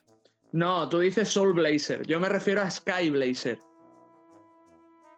Ah, es que lo gracioso, Chols, es que por ahí van los tiros, porque cuando encendí la PSP dije, uy, voy a jugar Soul Blazer. Y me equivoqué y puse el Sky Blazer. Entonces me he puesto a jugar el Sky Blazer. sí, sí igual me lo han recomendado. Claro, es de Sony Image Soft. Sí. Y. Eh, ah, pero este juego es como de unos meses antes de que sacaran la PlayStation. Mm. O casi un año, pero. Claro, cuando Sony tenía estudios. Exacto. Estudios que sean juegos en Nintendo y, en Sega. Bueno, igual la relación no era tan mala considerando que el chip de sonidos de Sony es la Super Nintendo. Exacto. Pero el juego está, está apañadito. La verdad es que no, no es particularmente difícil. Aunque yo me he atascado en una fase de agua que no tengo cojones de pasármela, ahí estoy. Ahí estoy. Y luego te ven los tíos en YouTube que se pasan el juego en una hora. Y tú dices, santos cojones. Yo llevo aquí una hora en la fase está de agua de los cojones, ni el templo del agua del Zelda, me cago en Dios. Muerta las fases de agua. Y que lo diga. ¿Y hay algún juego en el tintero? Pues hace poco me pasé el 30 Sentinel of Haegin, que recomiendo muchísimo, pero de ese no quiero spoilearos nada porque ya me hartaré de daros la turra cuando llegue el momento. y, y poco más realmente he, parado hasta mis sesiones del Minecraft, que ya las retomaré, pero bueno, ahí estoy. Ah, es cierto que tú eres de las sesiones del Minecraft. mientras, me pongo, mientras me pongo podcast. Sí, ya un típico de Bueno, de hecho me acabo de recordar que eh, en stream estoy jugando al Fallout New Vegas. Después de años, 5 o 6 años que no jugaba, pude convertirme mi partida de PlayStation 3 a PC Así que ahí estamos dándole al, tercer DLC, el Old World Blues. Aunque, como habrán visto, es que me han visto en stream, el juego se me pasa cerrando en los momentos importantes. Pero yo creo que si has jugado juegos de Bethesda, sabes que tienes que atenerte a eso, tío. Que Chols, hablando de eso, otro que siempre está de rebaja en la Xbox Store, el New Vega, ¿eh? Bueno, de hecho está en el Game Pass todavía. El único Fallout en el Game Pass. O el 3. Eh, el 76. Ah, ah, cierto, que existe el Fallout 76. Pero estamos olvidados. y, eso que lo disfruté, pero eh, después me di cuenta que no se iba poniendo mejor a medida que jugaba. Solo se mantenía ahí. Eh, te voy a decir yo algo. El, la verdad es que el, New Vegas, ya que estamos, ya que Microsoft ha comprado a Bethesda, dudo que lo quiten ya del pase. ¿eh? Igual que el 76, igual que el el Elder Scroll Online, así que no tengas prisa si lo quieres jugar en Xbox. Yo creo que me lo acabaré comprando, pero por nostalgia más que nada. No, ya estoy jugando en PC. De hecho, lo compré en PC para eh, jugar lo mejor que la PlayStation 3, porque en PlayStation 3 hay zonas, me acuerdo una vez que no podía ni grabar, que entre un, no, afuera de un edificio que hay como en el cerca, llegando a, New Vegas, al centro de la ciudad, andaba a 5 FPS, 4, no sé, y, no volvía al juego y yo no había guardado y sufría. Reía en cámara lenta y en 3 no es muy buena. Aunque igual la tesoro en, su versión física con todos los DLC. Que me salió, no sé, como 8 dólares. Lo gracioso es que yo tengo en mi casa la versión con todos los DLC del Fallout 3 para Play 3 y va como un tiro, ¿eh? Me parece acojonante porque al fin de cuentas el motor, si no es el mismo, es muy similar, ¿sabes? Es una modificación del del 3. O más razón para que uno no explicarse cómo da tantos problemas una versión y la otra no. Sí, o sea, de hecho eh, em, era como en situaciones puntuales porque piensa que aún así a ese juego le dediqué, bueno, cuando en el Steam se ve porque es el mismo archivo, en 60 horas, 61 llevaba y le había sacado tres finales, así que igual son más porque retrocedían archivos de guardado y eh, terminé dos DLC. Me quedan dos. Joder. Ese es de los juegos que más le he dedicado tiempo en la vida. Y todavía sigo dedicando. así que sí. El favorito de, de Chol. Sí, uno de, de mis top. Bueno, de hecho por eso jugué rápidamente el The Outer Worlds a principio de año. Llegué como loco a, yo también lo, yo nada más, nada más que pude lo compré y lo disfruté mucho el Outer World. Pero vamos, yo también, también he hecho como tú, porque me he comprado, lo tengo ya, porque lo tengo en Play 3, pero me lo he vuelto a comprar para Xbox One, que es el Oblivion, que es mi juego fetiche, que básicamente me lo he vuelto a comprar, o sea, lo tengo ya dos veces. Bueno, no, tres, si contamos la versión de PC que tengo también. O sea, para que veas. Que si son con nuestro juego cumbre. de Bethesda, no me lo explico, pero bueno. Es de los pocos juegos que tengo en dos sistemas distintos, Pero bueno, yo creo que ya vamos llegando a al cierre. Al final. al final de este programa. Eh, como saben, atentos ahí a enviar sus audios para el especial de fin de año. Y bueno, Espi, nos puedes mencionar de nuevo tu blog, que obviamente va a estar en la descripción bueno, pues como siempre, ya es, ya es tradición aquí, pues tengo un blog, Grey Boss, básicamente se llama así, eh, podéis acceder desde www.t7speaker eh, y nada, eh, ahí voy publicando una vez a la semana lo que se me va ocurriendo. Esta semanita espero analizar, bueno, estoy entre dos, no sé si analizaré Ghost Runner, que para mí ha sido una decepción, o hablaré del Sentinels. Estaros atentos y iréis viendo esta semana que entra. Y bueno, esperemos que disfrutéis de, de podcast, bueno, del podcast de Chol, yo estoy de colaborador y invitaros que próximamente haremos un nuevo capítulo, ¿verdad, Chols? Exactamente. Em, este mes vamos a andar un poco más acelerados en la, en la producción del podcast por eh, ciertos eh, motivos eh, logísticos, pero atentos a este próximo episodio que se viene más pronto de lo común. igual mencionarles que estoy haciendo streams en mi canal de Twitch, Twitch, www.twitch.tv slash sol. Pueden igual seguir el podcast donde participo, que es fandom.cl, donde en el último episodio hablamos de la recreación histórica medieval de combates una gran invitada, Sandy. Y mencionarles también que estoy como colaborador en la página de Guardado Rápido. Eh, escribo artículos cada dos semanas. Eh, este, el último que escribí fue sobre los juegos eh, indie que tienen que están influenciados por Airborne. Lo menciono así porque en Occidente es como hasta hace pocos años era el único juego que llegó de la saga, pero en realidad es de Mother en general. Así que los invito a echarle un vistazo. Y ya vamos eh, cerrando esto, así que yo particularmente me despido hasta un siguiente episodio. Eh, pasadlo bien, gente, cuidaros y comed bien y no dejéis la barba como chulo. Nos vemos en el próximo episodio. Un saludo. Hasta luego.